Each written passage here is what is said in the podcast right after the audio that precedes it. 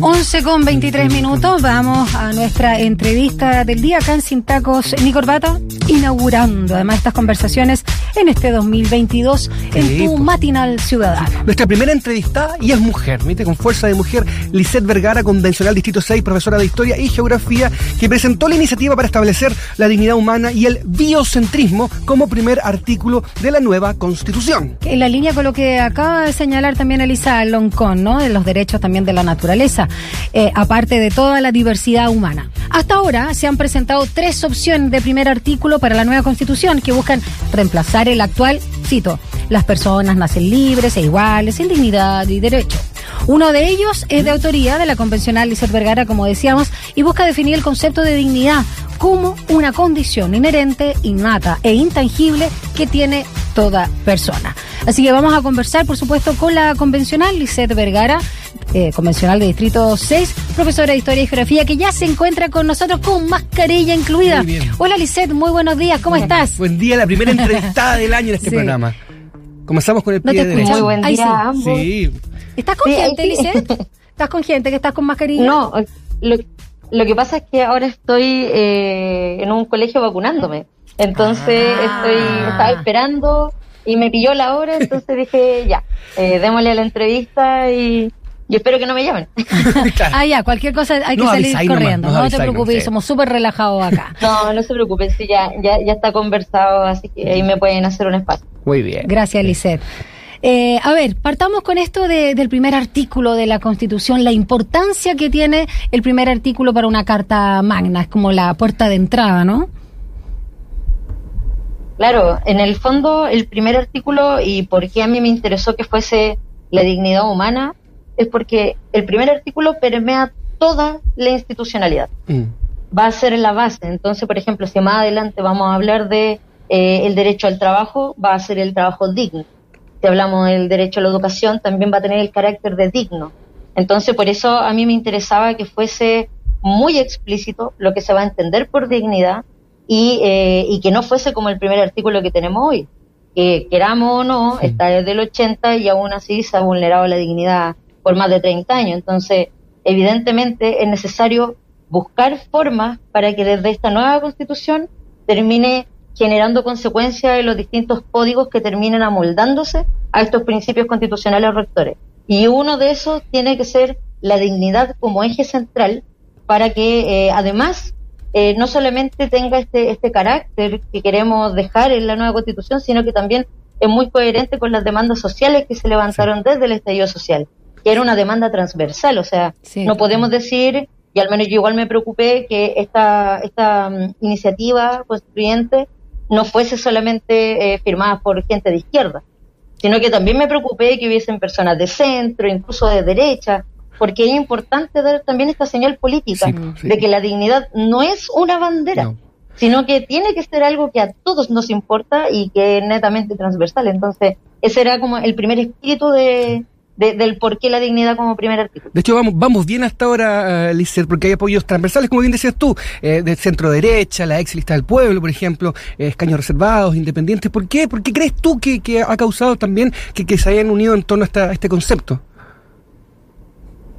Sí, o sea, es que, a ver, al menos todos los que eh, tenemos el conocimiento de la calle, de las manifestaciones sociales, no podemos desconocer que la dignidad era el eje central. Pero también aquellas personas de derecha, como por ejemplo Luciano Silva, que fue también uno con los que conversé para poder socializar esta iniciativa, eh, él tiene una base religiosa, es pastor evangélico. Por tanto, podemos tener nuestras diferencias, ya sea en credo, posturas políticas, valóricas incluso, pero comprendemos que la dignidad de todas las personas debe ser algo que no solamente se tiene que reconocer, sino que hay que ir un paso más allá. Y por eso es que este artículo es tan largo, porque no solamente es el reconocer la dignidad en todas sus dimensiones, sino que es proteger y garantizarla. Porque ya vemos qué pasa cuando tenemos un primer artículo que, como bien decía Daniela, es simplemente que no reconoce todo libre, igual, en dignidad, derecho. Ya, pero sabemos que no, no todos somos iguales. Entonces es necesario partir de esa base también. Y eso es un poquito lo que busca subsanar también este, este primer artículo y, eh, y además la justificación que, que nosotros hicimos con mi equipo fue pensando también para que tuviese, tuviese este corte transversal. Eh, habían, no sé, pues, por ejemplo, dime.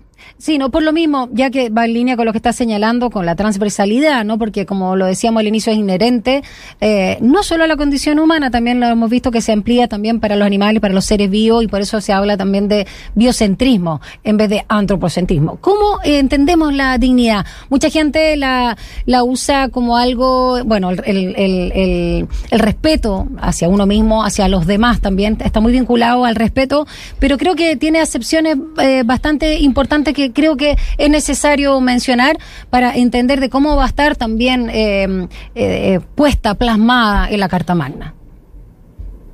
Ya, aquí creo que es necesario hacer una, aclaración. Sí. en este caso yo sé dos iniciativas constituyentes. Ya. Una era para el artículo primero, que es el que estamos hablando sobre la dignidad humana, y otra es para que se reconozca como un principio constitucional el biocentrismo. No, no, sí, sí. Ahora, si bien son dos iniciativas aparte, están muy complementadas, precisamente por lo que tú estás mencionando. Mm. Porque en una primera instancia, cuando hablamos de dignidad humana, no se ve solamente como eh, que es algo inherente a la persona que tiene que ser respetada, sino que se entiende en su carácter espiritual, en su carácter social, individual y emocional. Por tanto, todos esos elementos que son algo que hoy son alejados a cualquier documento jurídico, mm. eh, lo toma de alguna manera el biocentrismo, porque lo biocéntrico es un cambio de paradigma. Mm. No podemos pensar en garantizar la dignidad humana si es que tenemos esta misma lógica mercantilista, eh, donde explotamos los bienes naturales sin ningún límite, donde tenemos zonas sacrificadas o zonas de sacrificio. En cambio, con el biocentrismo, esto, esto da un nuevo orden, da un nuevo margen en el que decimos, sí, es importante que haya eh, crecimiento y desarrollo económico, pero no puede estar siempre por sobre el bienestar de las personas. Entonces, es un cambio de paradigma, como señalo, porque nos entiende a todos como parte de este entorno, de este ecosistema, todos formamos parte de la diversidad biológica. Y eso es algo muy distinto a lo que tenemos hoy en día donde el humano está por sobre todo lo demás y los bienes naturales están a nuestra merced y hagamos lo que queramos. Claro. antropocéntrico. Por eso es que estas dos, es totalmente antropocéntrico. Por eso es que estas dos cosas, tanto la dignidad humana como el biocentrismo, tienen que verse como un complemento en cuanto a los principios constitucionales. Porque por un lado pone eh, en, una, en un primer lugar al humano, que no podemos desconocerlo, pero también entiende que el entorno el ecosistema del cual forma parte, que no le es ajeno, sino que formamos parte, eh, es el medio en el que nos desenvolvemos y también hay que cuidarlo, respetarlo, y por eso es que es tan importante eh, cuando se establece que en el biocentrismo el Estado se declara biocéntrico. Mm. y además hace principal énfasis en eh, las políticas públicas y económicas. Porque para que el biocentrismo sea realmente carne, necesitamos necesariamente cambiar el modelo económico, la matriz la perspectiva finalmente desde no solamente el entendimiento. Perdona, desde dónde se mira el mundo. Rodri, perdona, solo preguntarle brevemente a Lisette, ¿hay alguna constitución que haya hecho, sobre todo, no un proceso eh, de asamblea constituyente no en los últimos años que hable del biocentrismo? Porque eso también es importante o vamos a ser de nuevo referente. Perdón, Rodri. No, dale, dale. Muy buena tu pregunta. Sí hay, sí hay varias, ah, hay varias, pero la, la más conocida siempre es la de Ecuador eso es como un referente para varias personas, pero, pero el entendimiento de la naturaleza sí está en varias constituciones. Es más, parte de los anexos que yo me preocupo de colocar en las justificaciones son todas las constituciones y todos los convenios y tratados internacionales, exactamente, porque si no, todos dicen como, ah, pero ¿cuándo? Si nunca se ha hecho, entonces ¿por qué vamos a innovar? Y la cuestión es como, oye, pero aquí tenemos evidencia comparada con respecto a los otros países donde podemos ver que sí es posible, que no es una locura. Así es, estamos con Lisette Vergara, convencional por el Distrito 6. Y quería preguntarte también, eh, para que le cuentes a la gente, ¿hasta cuándo hay plazo para firmar por estas iniciativas populares, primero? Eh, ¿Y cómo se puede hacer? Muy buena pregunta, Rodrigo, y la agradezco, porque, a ver, hoy en día hay, arriba en la subida en la plataforma, hay 372 iniciativas populares, pero de esas 372 hay solo dos que ya juntaron las 15.000 ah, firmas. Y mm muy poco, pero es también porque tenemos muy poca difusión. Y, yo siempre me he preocupado hacerle un llamado a los medios oficiales de comunicación, por eso es que agradezco que hagan esta pregunta, porque eh, a ver, tú, por ejemplo, ustedes dos, ¿Mm? supongamos que tienen una propuesta para que eh, los medios universitarios puedan contar con un presupuesto, que sean reconocidos y que puedan abordar distintas temáticas, pero que aparezcan como en el fondo de cultura, por decir algo. Ustedes escriben este artículo, que tiene que ser con lógica de artículo, y eso es importante saberlo. Tiene que decir, el Estado promueve, vela, defiende, garantiza, establece, reconoce, que ver bien el verbo, ver quién es el que debe hacer X acción y quiénes se benefician. Toda la radio universitaria, eh, todos los medios independientes, ahí tienen que ver ustedes. Establecen este artículo, dan una suerte de argumentación de por qué esto es importante, y, esto no es necesario verlo en términos jurídicos, ustedes lo mm. pueden poner simplemente desde su experiencia. La experiencia también es conocimiento que no podemos dejar de lado. Entonces, ustedes hacen esto, lo suben a la plataforma en un documento PDF, Word, lo suben, tienen que esperar un margen de una semana para que le hagan el examen de admisión, que cumpla todas las cosas, que tenga toda la información, etcétera. Y ahí aparece eh, arriba en la plataforma y la gente puede firmar. ¿Qué necesita para firmar? O la clave única, que ya prácticamente todos deberíamos tener, pero si es que no se tiene o no se sabe el número, o la clave, perdón, uno puede ocupar el número de serie del carnet, que son esos como ah, seis números que están en la parte de adelante. Entonces tú con eso te tienes que inscribir, un poquito engorroso, pero te tienes que inscribir en una plataforma, o sea, en la misma plataforma hay una, mm, un, listado, unas preguntas que son muy básicas en verdad, y una vez que tú te inscribes, ahí puedes firmar. Pero ojo, que viene con letra chica. Tú ah. puedes firmar solo siete iniciativas. O sea, máximo. Máximo, siete. Máximo siete iniciativas. Máximo siete. Sí. Así como también ustedes podrían subir máximo siete iniciativas. Ese es el límite. Ya, perfecto. Pueden firmar hasta el 1 de febrero. Ya. Pueden firmar hasta el 1 de febrero a cualquier iniciativa que esté en la plataforma y ustedes podrían subir sus propuestas hasta el 20, hasta el 20 de enero. Hasta el 20. Esas son las dos fechas. 20 de enero para subir, 1 de febrero para firmar. Clarísimo. Así que esperemos que, que, se pueda porque de verdad es importantísimo que lleguen iniciativas populares, así que agradecería cualquier difusión en ese sentido. Nosotros vamos a seguir eh, recordándolo, perdón, Liseta, así que no te preocupes. Para finalizar, eh, dos preguntitas que tienen relación justamente con la mesa directiva de la convención. Por un lado, preguntarte qué esperas de la nueva mesa, ¿no? Tengo entendido que se vota mañana, 78 votos tiene que ser, eh, digamos, el número para que sea elegido la presidenta, presidente y vicepresidenta o vicepresidente. ¿Y qué valoras? ¿Con qué sensación te quedas de la mesa saliente? Por supuesto, encabezada por Elisa Loncón y Jaime Baza, eh, sobre todo que les tocó oh, algo tan eh, difícil, complejo y desafiante como fue la instalación y lograr todos los equilibrios al interior del órgano. Claro, eh, voy a empezar de atrás para adelante. Sí, como quieras. primero, eh, ¿con, qué, ¿con qué impresión me quedo de, de la mesa que sale? ¿Mm? Eh, bueno, primero que hicieron una, una pega maratónica, o sea, de verdad en la convención empezamos con nada. Mm. Y creo que eso nunca se nos puede olvidar. No teníamos reglamento, no teníamos ni reglas de funcionamiento. No tenía, ni computadores. ni computadores. no tenía ni lápiz Vic. Eh, exacto, exacto. Honestamente, de verdad no teníamos nada. O sea, yo creo que todos recordamos ese 5 de julio donde era, o sea, era un, era un mal chiste. O sea, me acuerdo que todos llegamos al hemiciclo y nos dimos cuenta de que no caíamos los 155 en el hemiciclo y después entre gritos para allá, gritos para acá, no, que caen hasta 80. Ya, pero como nos dividimos, no, pucha, no sé. Entonces, todo, mm. y la gente pasando con la tele, ¿cachai? No, todo mal, o sea, eh, ahí evidentemente hubo falencias por parte del gobierno, de la Secretaría General de la Presidencia.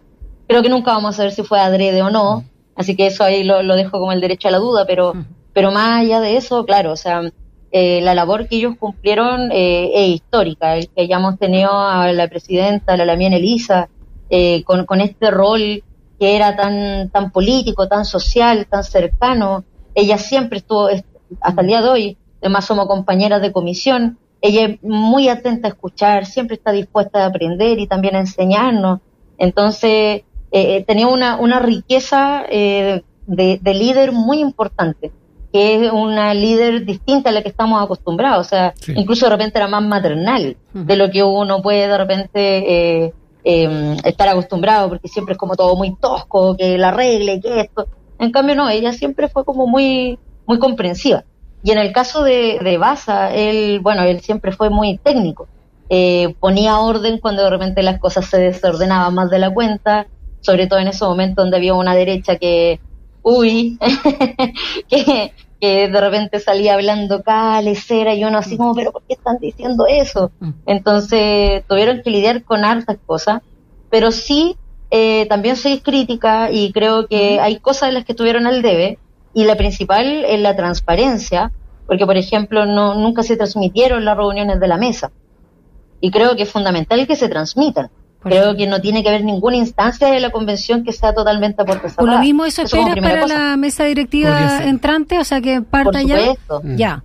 Para Por supuesto, pero, pero adicionalmente ¿Mm? hay que, en, en esta primera parte de la mesa, como digo, tuvieron este rol técnico y por otro lado político, pero era como un político más de, de, de, de relación social, por así decirlo.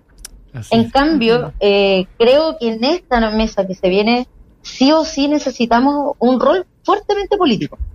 Porque vamos a tener discusiones políticas de fondo, o sea, vamos a estar hablando del agua, vamos a estar hablando de las pensiones, vamos a estar hablando de la educación, se van a ver realmente los grandes intereses económicos, vamos a ver las grandes presiones también, o sea, ya la vimos en la primera parte mediáticamente hablando, ahora la vamos a ver con mucha más fuerza probablemente. Entonces, es importante que haya un rol político muy fuerte en la mesa, totalmente. Exacto. Totalmente. Y eso va de la mano con otra falencia que tiene esta primera mesa que va saliendo, pero que creo que tiene que ser un eje central eh, de esta nueva, que es la comunicación. Es fundamental la difusión del trabajo, porque, o sea, hay una cantidad, cada vez que estamos en semana territorial, que ahora más encima se van a suspender, pero cada vez que estamos en semana territorial, la gente no sabe lo que estamos. Mm. Uno le habla de iniciativas populares y no están al tanto. Uno habla de que hay siete comisiones temáticas y tampoco sabe. Al menos nosotros. Y eso no es su responsabilidad puntualmente. por nosotros, nosotros intentamos informar y recordar eh, cada vez que, es posible. Así que te dejamos también un abrazo grande. Se nota que lo vives con pasión, con energía, que es contagiante eso. así que gracias. Y, ojo con esa vacuna. Cuídese. Eh, tercera, ¿no? Tercera dosis. Sí, ya, tercera dosis. Segundo, muchas gracias por Jovencita, Lisset. Jovencita en el calendario. Estaremos en contacto. ¿ah? Muchas gracias, Lisset Vergara, convencional por el Distrito 6. Gracias por conversar con nosotros. Lindo año también. Muchas gracias a ustedes por la invitación. Gracias. A disposición. Cuídense, gracias. muy bien. Un abrazo. Chao, chao. chao.